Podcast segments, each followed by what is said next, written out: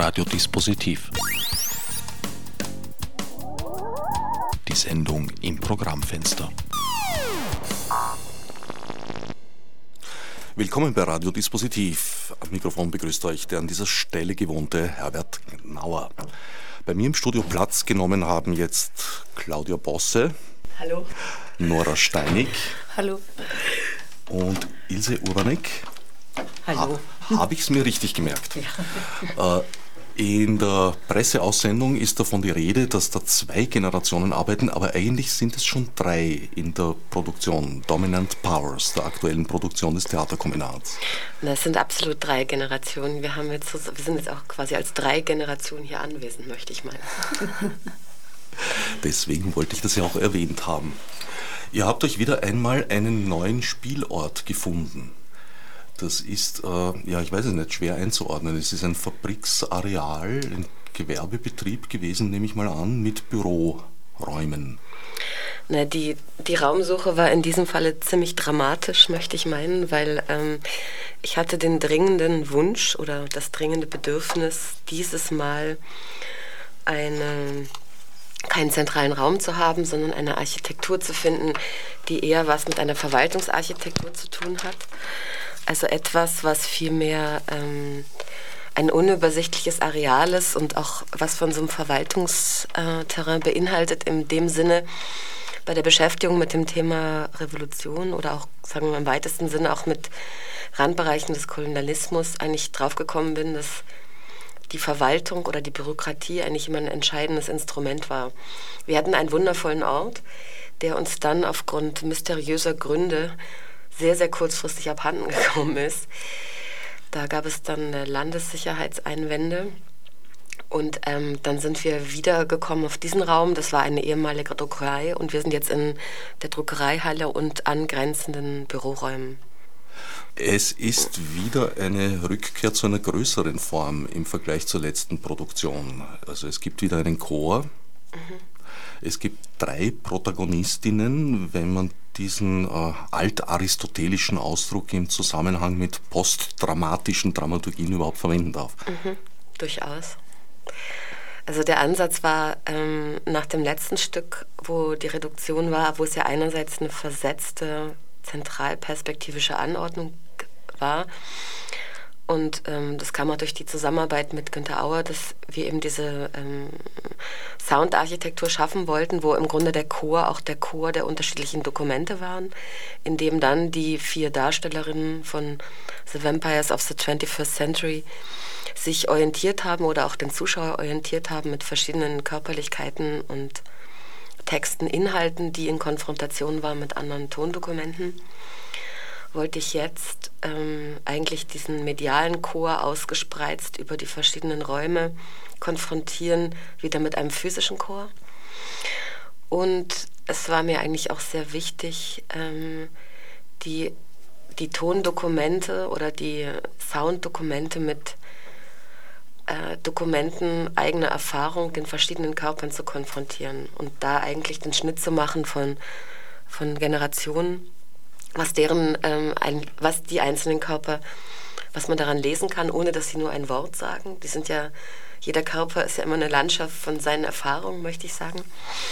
Und andererseits auch äh, mich sehr interessiert hat, was die Haltungen oder die Meinungen sind zu bestimmten Fragen, zu bestimmten politischen Fragen über Veränderungen, Revolutionen, um irgendwie ein Mittel zu finden, diesen Gap oder diese, diesen Differenzraum zwischen den nordafrikanischen Umstürzen und unserer europäischen Sicht und unseren doch immer noch relativ behütet scheinenden Gesellschaften in einer Weise zu konfrontieren und das irgendwie nebeneinander stehen lassen zu können.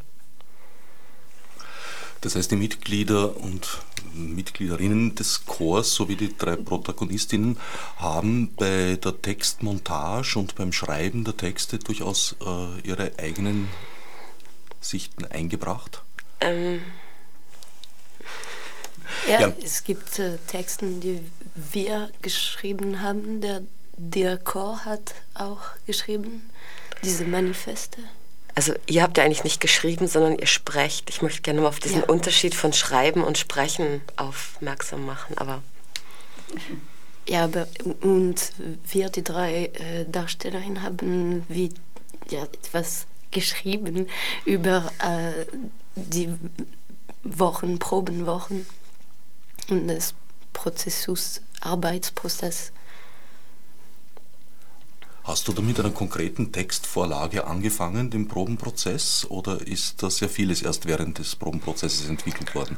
Naja, im Grunde gibt es, würde ich sagen, gibt es vier verschiedene Textsorten. Es gab äh, eine klare Textauswahl, die ich gemacht hatte, die ich dann aber immer überprüft habe in den Mündern der Darsteller oder wie das tönt oder wie das klingt. Es sind noch Texte dann während des Prozesses dazugekommen. Es gibt ähm, Texte, die noch dazugekommen sind als Transkripte unserer Recherchen in Ägypten.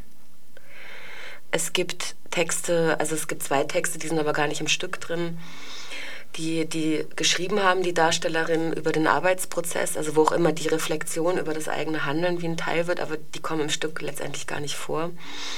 Und äh, ich sag mal so Anordnungen äh, zu Fragestellungen, wo ich sie bitte im Moment die Texte oder die Sprache zu entwickeln, was sie im Moment dazu meinen und denken. Da gibt es zwei Situationen, wo die Spielerinnen freisprechen. Es gibt die anderen Momente vom Chor, ähm, wo ich sie eigentlich erst gefragt hatte, dass sie, ähm, und das war dann, das Schreiben war dann Instrument, dass sie sich besser orientieren können.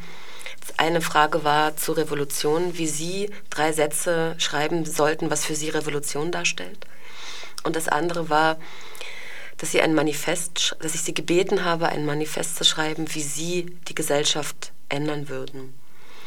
Und Teile davon sind wiederum im Stück, haben Einlass genommen. Andere Texte, andere Textkorpi gab es schon bereits davor. Wie lang war dieser Arbeitsprozess? Alles in allem. Hm, wie lang war der? Wann begann das? Also ich glaube, die ersten Gedanken, also zusammen. Zweieinhalb Monaten, ich glaube zweieinhalb Monaten waren jetzt direkt die Proben mit den Darstellerinnen. Die Proben mit dem Chor begannen ab Ende August. Haben wir eigentlich zweimal, also mit, es gab, ich habe getrennt geprobt mit dem alten und mit dem jungen Chor. Also jeweils zweimal und es gab immer einen Termin, wo beide Chöre anwesend waren. Also das begann Ende August bis jetzt und es wurde zum Schluss dann intensiver.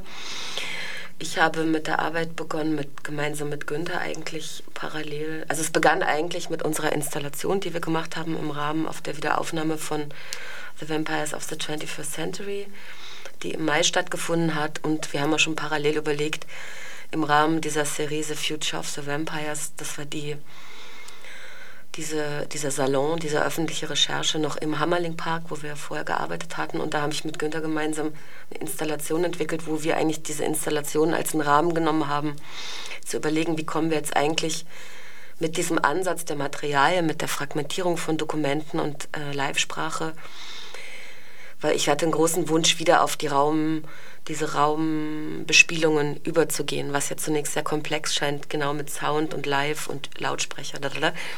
Und im Grunde war die Installation die erste Recherche dazu. Also ich kann sagen, ich habe begonnen damit ab März, April vielleicht. Das heißt, äh, als Vampires, Vampires of the 21st Century, ich probiere es nochmal, als Vampires of the 21st Century äh, herausgekommen ist in der Erstfassung, war das noch nicht klar, dass das der erste Teil einer Trilogie werden wird? Doch. Doch.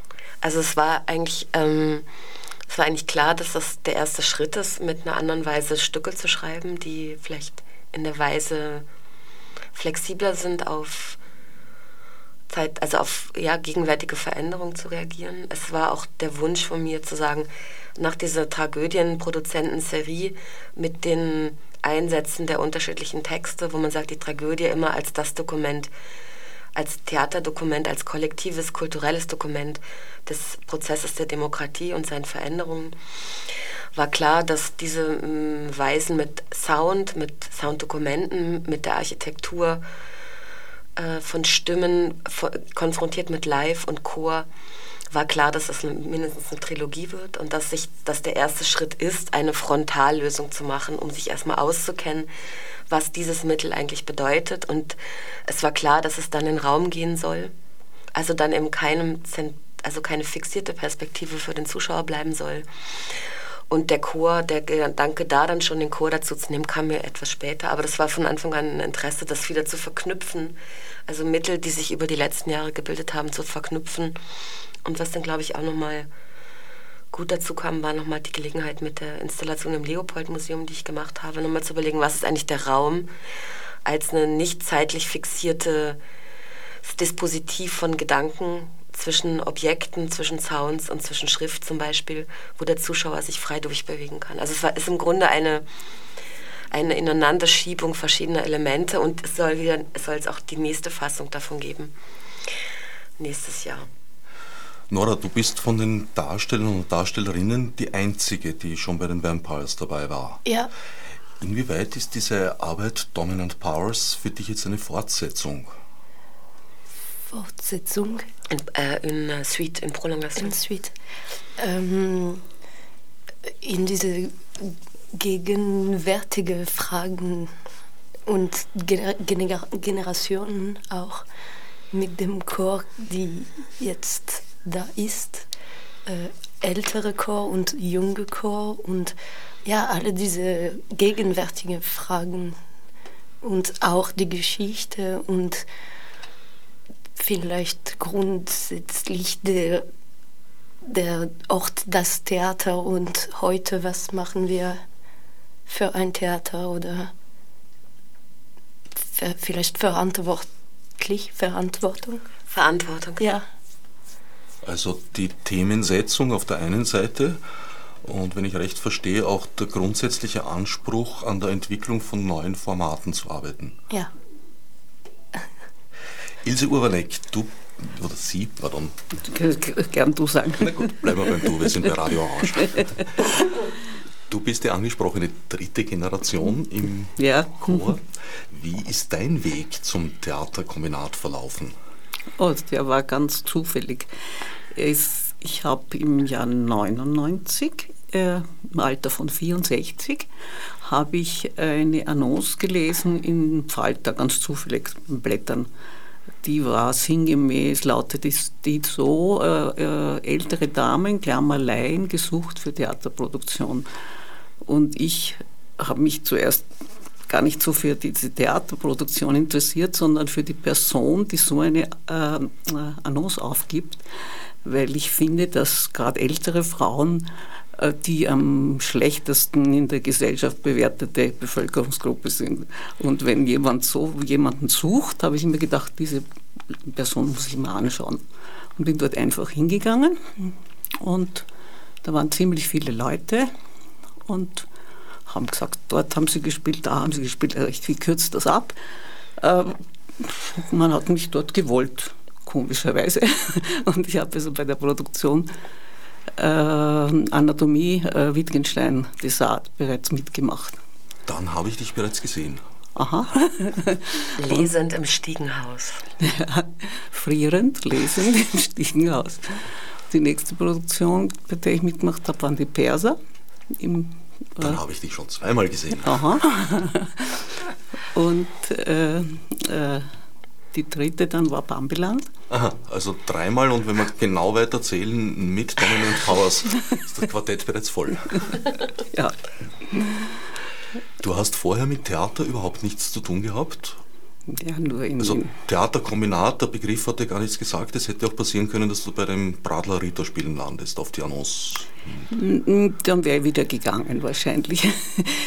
Weil es ist interessant, ja, ich, ich war Lehrerin und hab, bin mit Schülern sehr viel ins Theater gegangen und sehr gern in Kellertheater vor allem und, und in kleine Theater, um ihnen neue Theaterformen zu zeigen. Und das hat mich interessiert.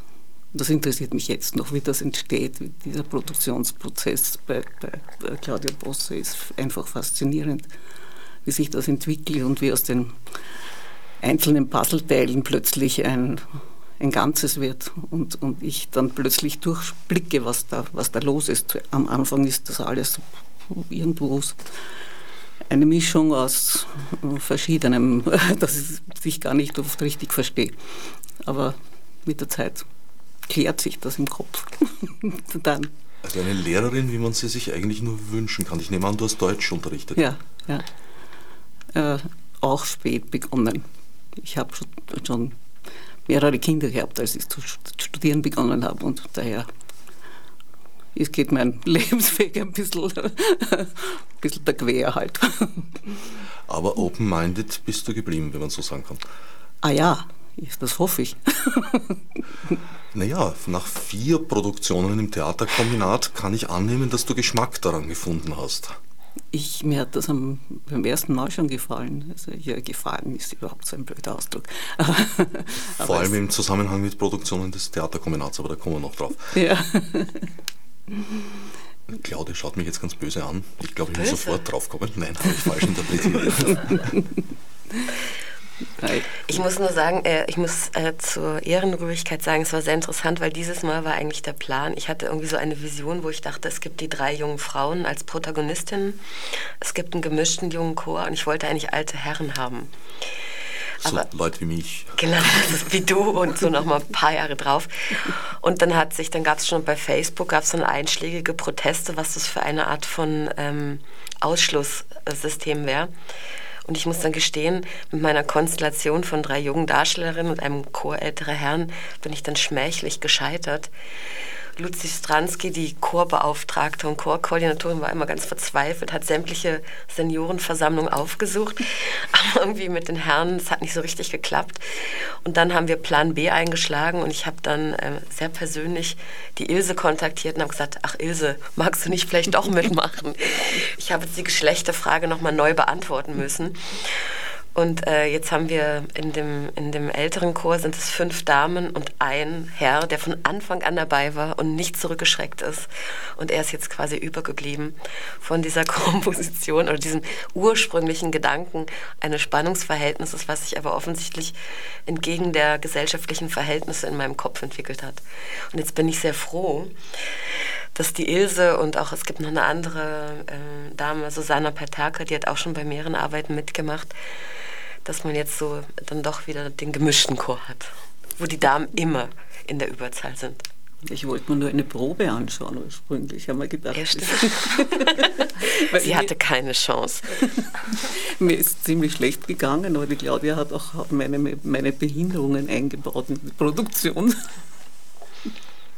Du hast Chöre jetzt in ganz verschiedenen äh, Settings praktisch miterlebt. Sehr spannend für mich erinnere ich mich an die Situation in dieser U-Bahn-Röhre die akustisch auch sehr besonders war, wo der Chor eben äh, selten als, als, als Gruppe dort gestanden ist, sondern eigentlich durch den ganzen Röhrenraum verteilt war. Mhm.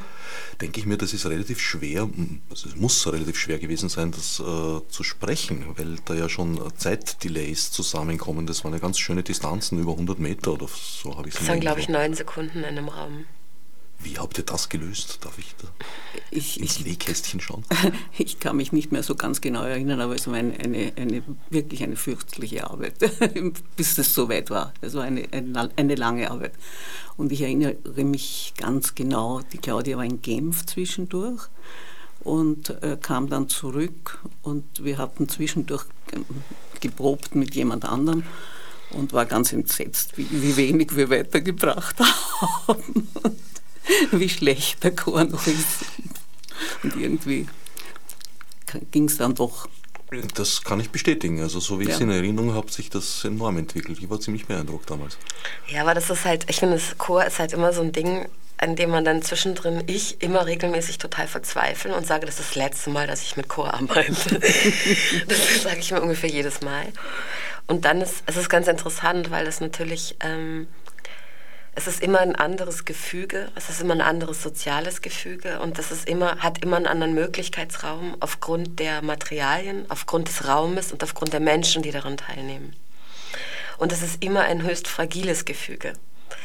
Und es braucht immer relativ lange, dass sozusagen das, ähm, dass man, auch wenn, gerade wenn es freiwillig ist, man ja manchmal auch so ähm, es so schwierig ist zu sagen, es ist freiwillig und man muss so motivieren und wann kann man so diesen, diesen Volkshochschul-Touch ablegen und kann sagen, okay, jetzt arbeiten wir wirklich zusammen. Also jetzt, dass man diese, diese bestimmten, die bestimmten manchmal ähm, diese bestimmten Höflichkeiten nicht mehr produzieren muss, sondern sich auf die Sache selbst konzentrieren darf. Und es braucht immer eine Zeit, auch eine Übereinkunft mit den Menschen, mit denen man das teilt, dass klar ist, dass es um etwas geht, gemeinsam um etwas geht und dass man es wie erfährt. Also ich glaube auch, was Ilse da beschreibt von dem Arbeitsprozess, ich glaube, das ist oft so, wie ich arbeite, mhm.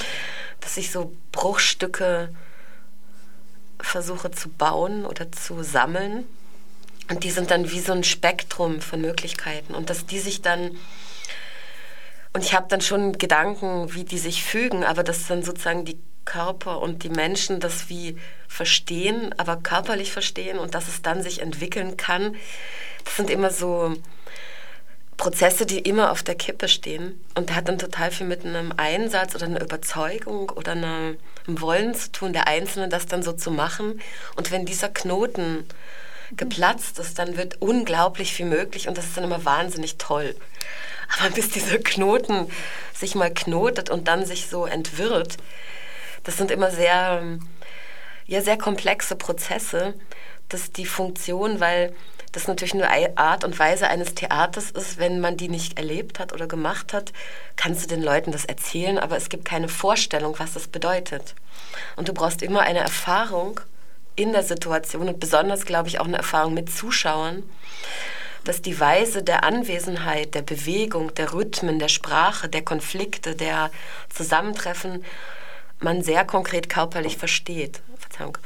Und wenn man das versteht, dann wird der Raum immer größer. Und diese Räume, die kann ich vorher beschwören, ich kann sie beschreiben, aber man braucht die gemeinsame Erfahrung und dann lassen sich Sachen lösen.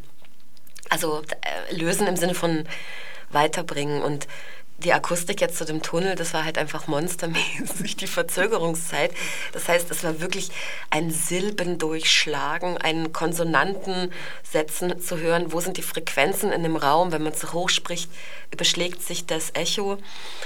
Was braucht man für eine Sprechtechnik? Und du musst für jeden Raum eine andere Sprechtechnik entwickeln. Mhm. Und das ist sehr monströs, weil es du zum Teil dann Wörter sprichst, die sich für dich schon als Subjekt im Sinn komplett auflösen. Und du gibst wie auch immer eine Kontrolle ab, weil an dem Ort, wo du sprichst, klingt es zum Teil furchterregend, aber die 300 Meter weiter braucht es genau diese mhm. Technik, dass es toll klingt. Also es ist so ein ganz komischer Ort, glaube mhm. ich, der, sag ich mal, der verantwortungsvollen Hingabe an eine, Kon also an eine Anordnung, wo sich die Dinge dann auflösen können. Ja, das ist richtig. Oder? Ja, ja. ja so habe ich es erlebt.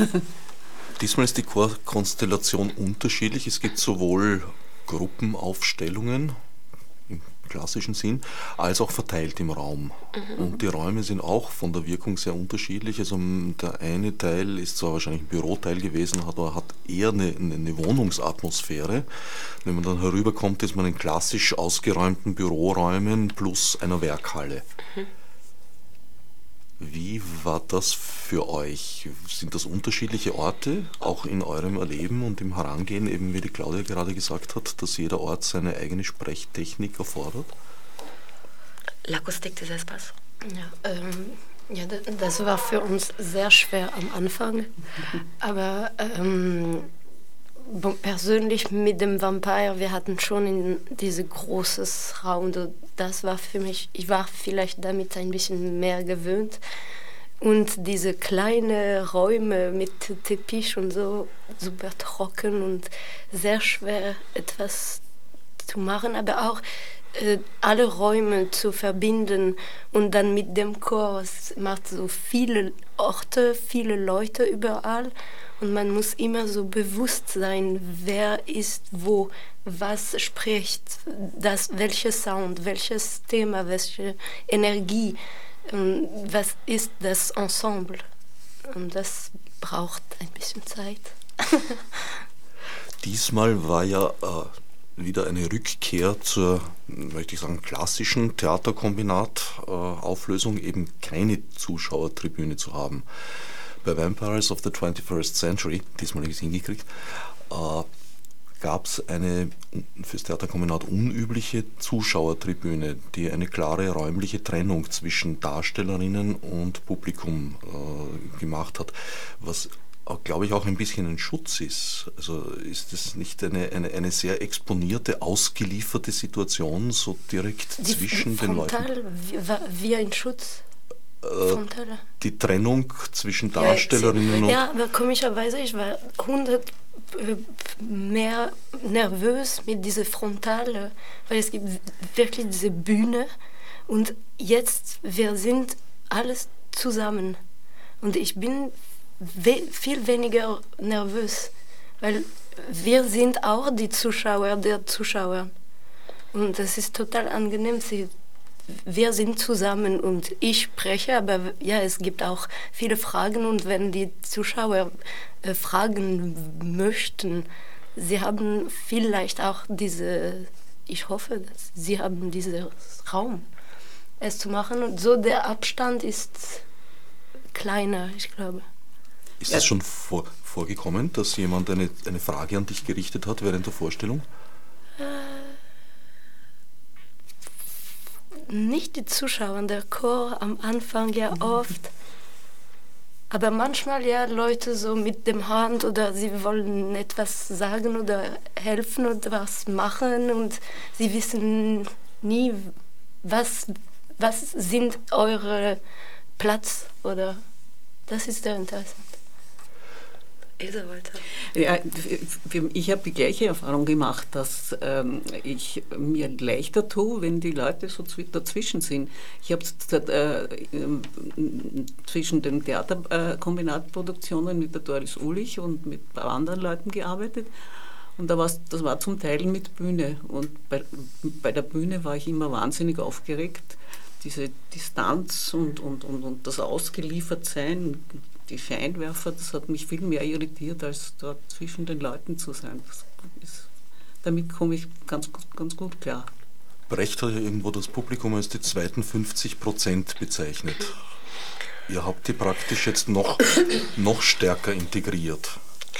Naja, ich glaube, ich glaube, es hängt damit jetzt zusammen, mit was man sich befasst. Und ich würde sagen, jetzt die Anordnung von Dominant Powers ist ja eine sehr verschachtelte. Einerseits gibt es diesen installativen Part mit Schriften an den Wänden, mit Arrangements von Objekten, mit den Telefonen oder auch den Videoprojektionen, wo Interviews zu hören sind oder Narrationen zu hören sind, die wir in Ägypten gesammelt haben über die Vorgänge der politischen Umbrüche und deren Perspektiven, Schwierigkeiten und Möglichkeiten. Zum anderen gibt es den Chor, der für mich in diesem Rahmen eigentlich Anwesenheiten schafft und auch eine Anwesenheit organisiert, also da ist, Zeit einzieht und auch eine Schwerkraft einzieht und auch einfach eine Art von vielleicht Ruhe oder Unruhe einzieht in diese Räume als Anwesenheiten und die dann auch wieder bündelt an einen Ort zusammenfasst, wie dieser, dieses wiederholte Moment dieses Gehens, dieses verlangsamten Gehens stattfindet. Dazwischen gibt es immer wieder die, ähm, die Darstellerinnen, die oft kontrapunktisch agieren zu dem Chor. Und die Zuschauer sind ja eigentlich wie der zweite Chor oder der dritte Chor oder wie auch immer. Also somit ist eine gibt es eigentlich mindestens vier, fünf Systeme, die synchron sich eigentlich in diesen Raum einschreiben und die eigentlich als Ensemble das bilden, was denn dort stattfindet. Und es ist auch sehr interessant für uns zu beobachten, dass äh, die dass die Weisen, wie, der, wie die Zuschauer den Raum nehmen, ihn beanspruchen, ihn sich körperlich in dem Anwesen zeigen, ob sie jetzt ähm, neben einer Darstellerin sie mit, mit offenen Augen anschauen oder ob sie neben einer Darstellerin sitzen und sich vertiefen in ein Gespräch mit einer anderen Person indem sie einem Dokument lauschen, durch ein Telefon zum Beispiel, schafft es, finde ich, so ganz ähm, für mich sehr interessante Weisen von Dasein, oder auch Zuschauer sein, in diesem Wechsel von sich selbst zu organisieren, auch die Chance zu haben, zwischendurch einen Raum zu finden, wenn einem das alles zu viel wird oder man verwirrt ist, in diesem ja doch sehr überlagerten, verschachtelten Ensemble von so Wirklichkeitsfragmenten, dass man sich immer wieder zurückziehen kann, sich sortieren kann, sich auf etwas konzentrieren kann und eigentlich eher diese Installationsrezeption nimmt oder einfach nur was aufschreibt oder wie auch immer und sich dann wieder oder dann wieder vom Geschehen eingeholt wird, weil plötzlich sich jemand neben einen legt oder eine Darstellerin einen Text in diesem Raum spricht. Und das finde ich eine sehr also für mich gerade eine sehr schlüssige Version, Theater weiterzudenken, weil das Theater als so ein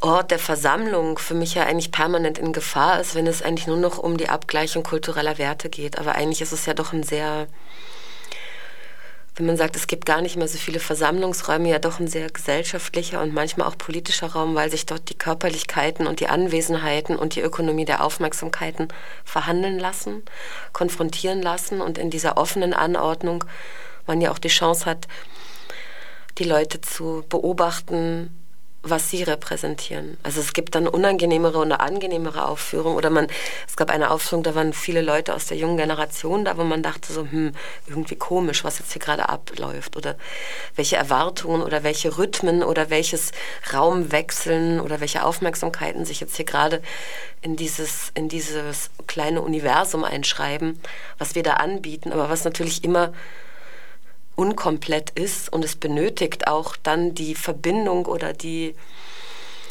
die körperlichen oder auch ähm, geistigen Anwesenheiten, weil die sind spürbar im Raum und die verändern den ganzen Verlauf. Wiewohl der Verlauf ein fixierter Verlauf ist. Aber ich glaube, da ist ja genau der Ort des Theaters, der immer nur, also in jedem Theater passiert das Theater immer nur in den Köpfen der Zuschauer und vielleicht, und das schafft dann ja, sage ich mal, diese mentale Landschaft, die dann die Grundlage ist, in der die Schauspieler vielleicht agieren. Und hier ist es halt nochmal so, dass du halt die Körper lesen kannst. Und, und aber es ist so zwischen ausgesetzt sein und beobachtet werden und auch, dass wieder keine Notiz von ihm genommen wird vom Betrachter. Und ich glaube, dieser Wechsel, den finde ich gerade sehr reizvoll, diesen Übergang zwischen Installation und Theater, Performance, die dich wieder fängt, die wieder veräppt, die dich wieder loslässt, wo du eben nicht in so einer, ich will unterhalten werden, sein Ökonomie, da dich eigentlich durchbewegen kannst. Und deshalb ist, glaube ich, so, die 50 Prozent sind vielleicht, sind mindestens 50 Prozent, wenn nicht auch mehr, aber sind genau vielleicht diese gesellschaftliche Konfrontationsfläche, in der das Theater heute stattfinden kann. Und es gibt vielleicht noch die anderen, so die Stimmen, die Stimmen vom, äh, von der anderen Seite des Mittelmeers, die dann irgendwie auch nochmal diese, die in den Stillen dann hörbar werden, aber erst in den Stillen. Du zeigst in dieser Theaterform eben nicht Situationen her, sondern du bringst eigentlich das Publikum mhm. in Situationen. Mhm. Man wird natürlich auch zu, bis zu einem gewissen Grad zum aktiven Darsteller, indem man von den anderen ja auch wahrgenommen wird als Figur. Mhm. Man fühlt sich teilweise auch äh, sehr herben Dingen ausgesetzt. Mhm. Also ich habe dort die Begegnung mit einem Video gehabt, dem ich eigentlich ganz bewusst ausgewichen bin, viele, einige Monate lang. Mhm ich habe gewusst, irgendwann einmal wird es mich erwischen und ich habe vielleicht sogar schon dunkel geahnt, dass das eventuell beim Theaterkombinat der Fall sein könnte. Und das war ein Moment, wo ich vor diesem Monitor gestanden bin und mich gefragt habe, was bin ich jetzt eigentlich, ein Voyeur? Soll ich den Raum verlassen oder soll ich es mir jetzt, soll ich es annehmen und mir ansehen in seiner Grauslichkeit und das habe ich getan. Und? Es war grauslich. Allerdings kann ich dir nicht beipflichten, dass es eine, wie hast du geschrieben, eine Hinrichtung gewesen sein. Es war ein Lynchmord. Naja, die Hinrichtung ist vielleicht der Moment der angekündigten Elimination eines Subjekts. Und das finde ich recht interessant, wenn man sagen kann, ähm, Ödipus, also ein großes Material war ja Ödipus und man sagt, Ödipus ist im Grunde die Tragödie der Erkenntnis wo man sagen kann, es wird eigentlich über das Orakel von Delphi wird etwas geweissagt und ich finde es recht interessant, dass eigentlich die Struktur unserer Medien oder wie Politik auch zum Teil über die Medien mitbetrieben würden, werden, werden, also sieht man plötzlich immer ganz viele delphische Orakel, die sich dann merkwürdig einlösen. Man hat oftmals ja, ist man in der Lage, politische Übergriffe vorherzusehen aufgrund bestimmter Aussagen. Man ist inzwischen gewohnt, bestimmte Zeichen zu lesen und es ist dann ja frappant. Also in der Serie von, ich sag mal, ähm, Eliminationen von Diktatoren, die mal sehr gut äh, gutiert wurden, finanziert wurden von europäischen oder auch amerikanischen oder anderen Regimes, dann ähm, in ähnlichen Szenarios eigentlich äh, moralisch äh, eliminiert und auch die Körper, also als das wären ja Fetische der Demütigung eigentlich. Also man hatte die Szene, also es ist ja recht interessant, diese äh, Osama Bin Laden Figur, die äh, bei allen Videos vier bis fünf verschiedene Personen sind.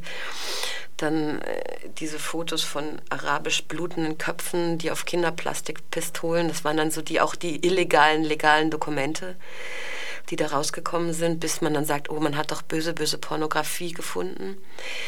Äh, bis zu ähm, Hussein, der dann in Feinripp-Unterwäsche aus einem Erdloch gezogen wird, unrasiert und alles. Und man hat irgendwie den Eindruck, diese Szenarien der, der ehemaligen äh, Kollaborateure, oder der Mitarbeiter an bestimmten politischen Verhältnissen müssen in einer bestimmten Weise aus der Welt geschafft werden oder vom Bild, also über bestimmte Bilder eliminiert werden. Und das ist aber, irgendwann wird das schon so vorhersehbar und diese, ähm, dieser Gaddafi-Lynchmord auch in seiner in seinen unterschiedlichen Narrativen war es das Telefon, äh, ist er dann wirklich von französischen Flugzeugen angegriffen worden, ist dann, stimmt diese Flucht und er wird dann auch wieder aus einem Loch gezogen. Also ich finde diese Symbolik der ähm, Elemente eigentlich sehr interessant.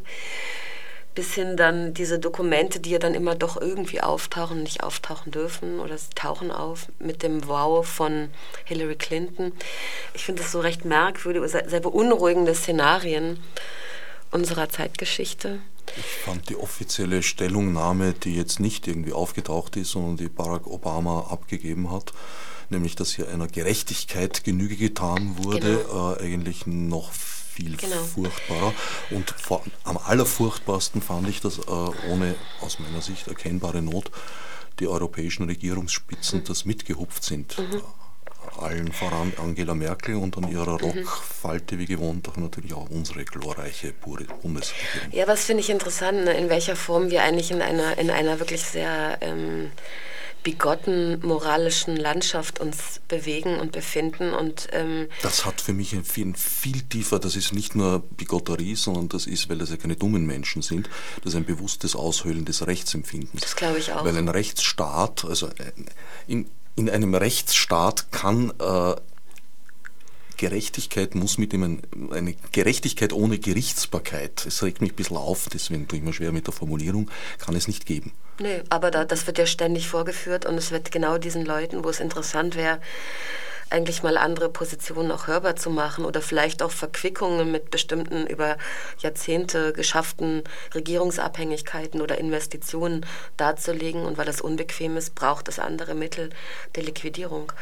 Und ich finde es wahnsinnig interessant, dass zum Beispiel jetzt, also die ganzen, die kleinen Markierungen, wo man sagt, okay, die libyschen Rebellen vergewaltigen massenhaft äh, Frauen, also von ehemaligen Anhängern und so weiter und so fort.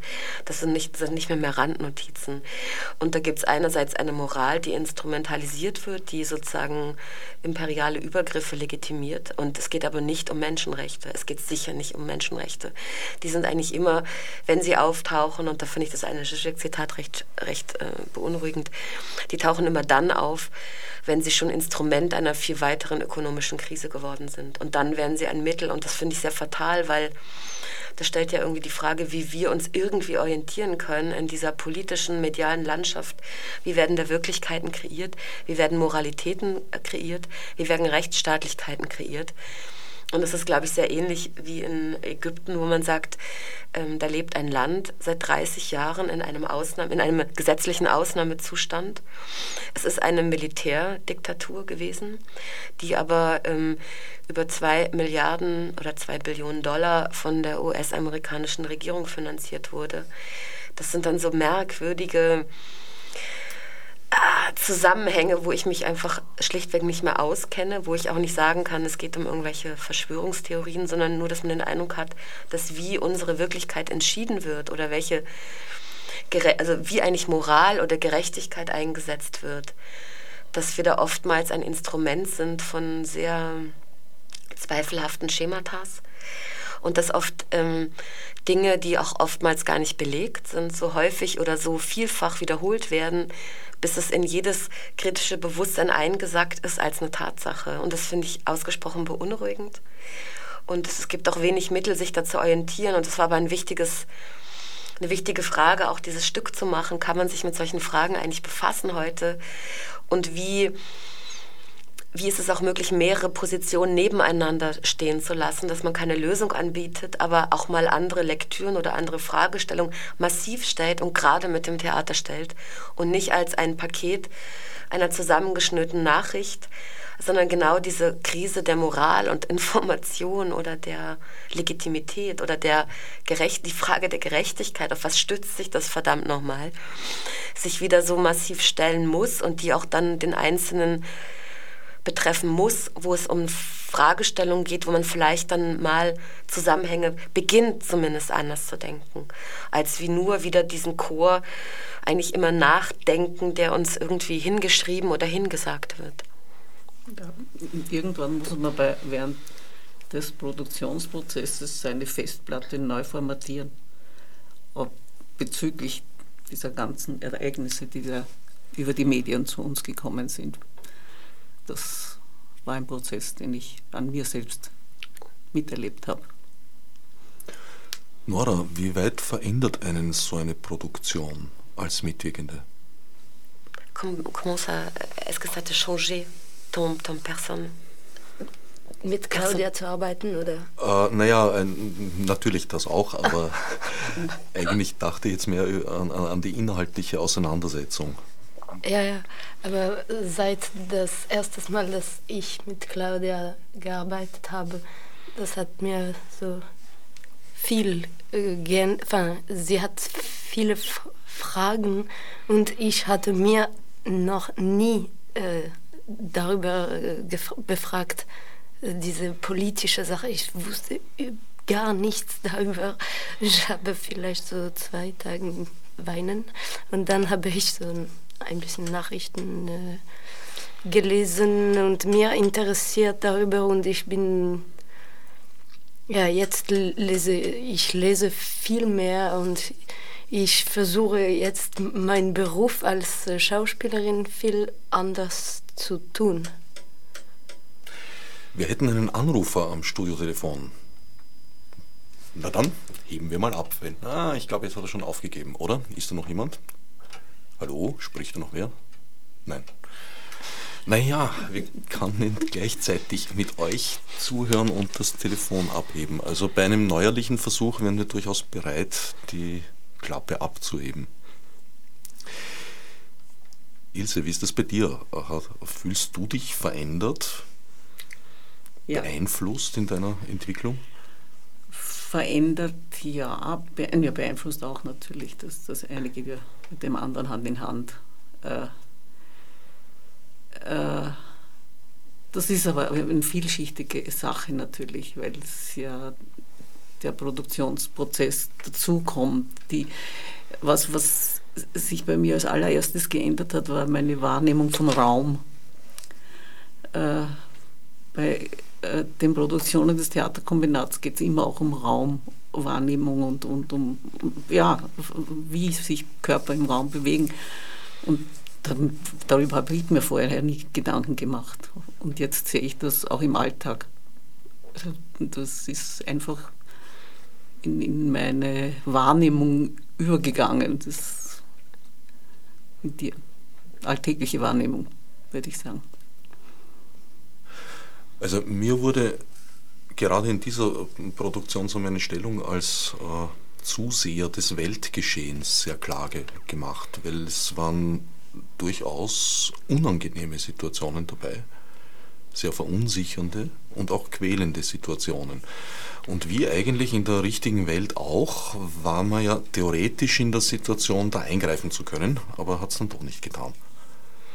Ich glaube, es war ein Versuch dieser, ich sag mal, dieser räumlichen oder akustischen Komposition, also nicht Wirklichkeit zu reproduzieren, sondern vielleicht Strukturen unserer Wirklichkeitskomposition zu rekonstruieren, auf einer anderen Ebene vielleicht auch zuzuspitzen, um dort den Rahmen der Unübersichtlichkeit oder der Eingriffsflächen in irgendeiner Weise überhaupt mal wieder wahrzunehmen. Und ich glaube, wir sind so darauf gepolt, äh, mit diesem Ausweichfilter rumzurennen, dass ich aber glaube, dass dieser Ausweichfilter ein unglaubliches Instrument ist, ähm, Verhältnisse, also von vielleicht äh, Verhältnissen aus dem Weg zu gehen. Und ich glaube aber, dass es vielleicht wesentlich wäre, sich andere Fragen zu stellen oder sich dieser Auswahlkriterien oder dieser Filter einfach bewusst zu werden. Und ich glaube, dafür ist für mich mit allen Krisen des Theaters, die ich immer wieder habe, aber doch ein sehr eigener Ort des Denkens, des körperlichen, gemeinschaftlichen, äh, räumlichen Denkens über Gesellschaft und über Wirklichkeit. Das über Texte, über alte Texte, über zeitgenössische Texte, über Dokumente, über sich überlappende Situationen von Körpern, über bestimmte Akkumulationen von vielleicht auch Energien, die auf einen losprallen, wo man sich entziehen möchte. Aber ich glaube, in dieser Raumanordnung hat man alle Möglichkeiten, einen Ort für sich zu definieren. Und ich glaube, jeder, der dort ist, hat einen anderen Ablauf, ein anderes Stück, eine andere Wahrnehmung. Das finde ich auch wesentlich, wiewohl das Angebot sehr dezidiert ist. Aber diese Räume oder diese Haltungen sind in dem inkludiert und das finde ich sehr wesentlich. Ähm, und ich glaube, nur wenn Sachen manchmal unangenehm werden dürfen, haben sie vielleicht die Möglichkeit, äh, etwas auszulösen. Und nicht nur in dieser, häufig ja gerade im kulturellen Bereich, über die, über, also mir ist auch die Ästhetik sehr wichtig, aber die Ästhetik ist auch immer ein politisches Instrument. Und dass es aber über ähm, eine gut gemachte Produktion, finde ich, darüber hinausgehen muss. Also sie muss gut gemacht sein, aber das ist nicht das Kriterium, sondern das Kriterium ist, mit welchen Mitteln sie welche Themen oder welche Dinge vielleicht auffaltet oder ausbreitet und welche unterschiedlichen Zustände man da vielleicht äh, erlebt als Besucher, die ja auch ein, ja vielleicht in der Intensität vielleicht ein großer Luxus sind der Konfrontation, dem man in seinen Alltagswegen sowohl körperlich als auch von, den, von der Ballung her leichter aus dem Weg gehen kann. Und ich finde es aber ein wichtiges Instrument dafür, das Theater, weil das ist das einzige Medium. Man ist so gepolt darauf, einerseits sind es Fragmente und trotzdem kann man nicht raus, außer man geht. Und man ist aber so gewohnt, drei Sätze eines Buches zu lesen. Man ist so gewohnt, äh, ein Stück einer Nachrichtensendung zu sehen. Also man ist eher permanent in diesen Fragmentierungsprozessen. Aber wenn diese Fragmentierungsprozesse wieder als so eine räumliche Komposition auf einen zudrängen, wird es ja ganz anders unangenehm. Aber ich glaube, man ist ja selber in diesen Fragmentierungen permanent gefangen, weil man überhaupt keinerlei anderen Konzentrationen hatten. Das finde ich dann interessant, dass dann so Forderungen kommen. Aber die Wirklichkeit ist ja so, warum muss man das im Theater denn jetzt gerade so machen? Also da gibt es dann doch noch so einen romantischen Blick einer anderen Narration, einer anderen Chronologie.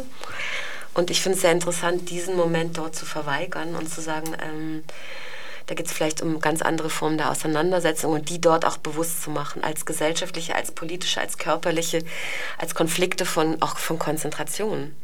Also genau in diesen Konflikten, worauf konzentriere ich mich, was wähle ich aus? Gehe ich weg, gehe ich hin, gehe ich nah, bleibe ich fern, habe ich den Überblick, begebe ich mich hinein? Ich finde, das sind so wichtige Fragen, wie man sich eigentlich in der Welt als Subjekt oder als produzierendes Subjekt wahrnimmt. Und ich habe irgendwie so einen blöden romantischen Gedanken oder Glauben jetzt über die Arbeit bekommen, wo ich denke, allein wenn man andere Dinge denkt und die auch formuliert, weil eigentlich alles über die Sprache und über die Reproduktion von Sprache passiert, kann es Dinge verändern. Also in dem Moment, wo man sich traut, andere Zusammenhänge überhaupt mal zu sagen, ist es schon etwas, weil man schon so in so einem homogenen Chor von Aussagen, Wirklichkeiten, Zusammenhängen äh, drinsteckt, dass das, glaube ich, schon was wert ist, das zu tun. Und ich glaube, das ist sehr wertvoll und ich glaube, man ist aber oft so ohnmächtig, gegenüber dem Weltgeschehen, dass man nur noch sich als taumelndes Etwas begreift, was eh nichts ausrichten kann. Aber ich glaube, es ist möglich, indem man denkt und indem man kombiniert und indem man dieses, dieses Zweifel oder dieses Kombinieren ausdrückt oder in irgendeiner Form austrägt, mit anderen teilt. Ein sehr wichtiges Element ist die Zusammenarbeit mit dem Soundkünstler Günther Auer und seiner Installation einer sehr komplexen, auch technisch sehr komplexen Angelegenheit. Mhm. Und wenn ich am Anfang hier am Rechner herumgeklickt habe und deswegen nicht mitbekommen habe, dass es eine Druckerei ist, jetzt habe ich es gemerkt, hatte das seinen Grund. Ich habe nämlich nach dem Soundfile gesucht, das uns Günter Auer da dankenswerterweise zukommen hat lassen. Vielleicht wollen wir das kurz einspielen. Die Eingangskomposition. Musik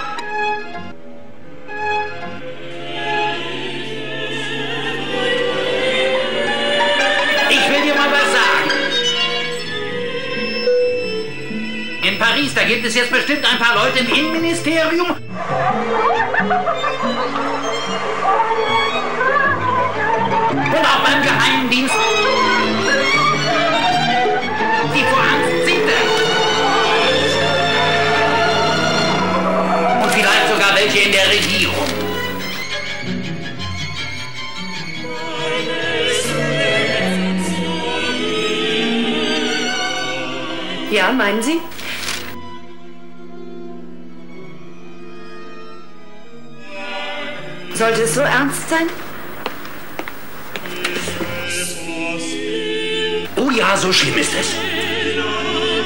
Es ist bestimmt noch schlimmer.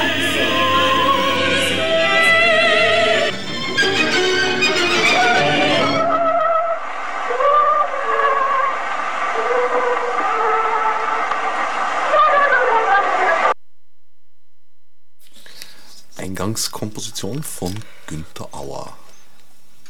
Ja, wir hatten jetzt einen Anrufer, der moniert hat, dass wir jetzt schon längere Zeit nicht mehr genau gesagt haben, worum es da eigentlich geht. Also es geht um die aktuelle Produktion des Theaterkombinats.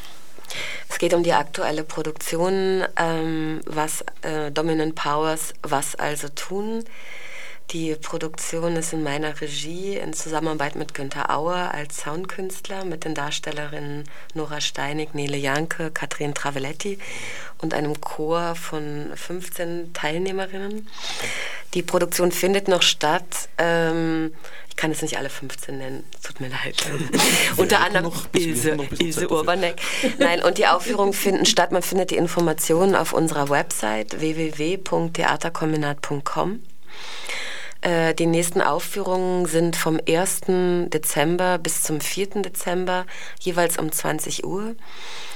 Äh, und zwar in der Pfeiffergasse 3, ganz leicht zu finden von der U-Bahn Längenfeldgasse äh, im 15. Bezirk. Also wir haben noch einen Blog vom 1. bis 4. Dezember. Dompov Palace heißt der Raum in der Pfeiffergasse 3 und genauere Informationen gibt es auf unserer Website www.theaterkombinat.com, Theaterkombinat mit C. Produktionen des Theaterkombinats äh, gehen oft an andere Spielstätten. Ich habe jetzt das Wort Tournee, möchte ich da bewusst nicht äh, hineinbringen. Ist das mit dieser Produktion auch gedacht? Naja, also ich, ja, also die gehen auch an andere Orte, beziehungsweise ich werde eingeladen, das vielleicht auch, oder ich versuche Sachen da zu verbinden. Mit dieser Produktion haben wir jetzt ähm, das Glück, und da freue ich mich sehr drüber, ähm, haben wir jetzt eine Einladung bekommen nach Tunesien zu dem Festival de Katark.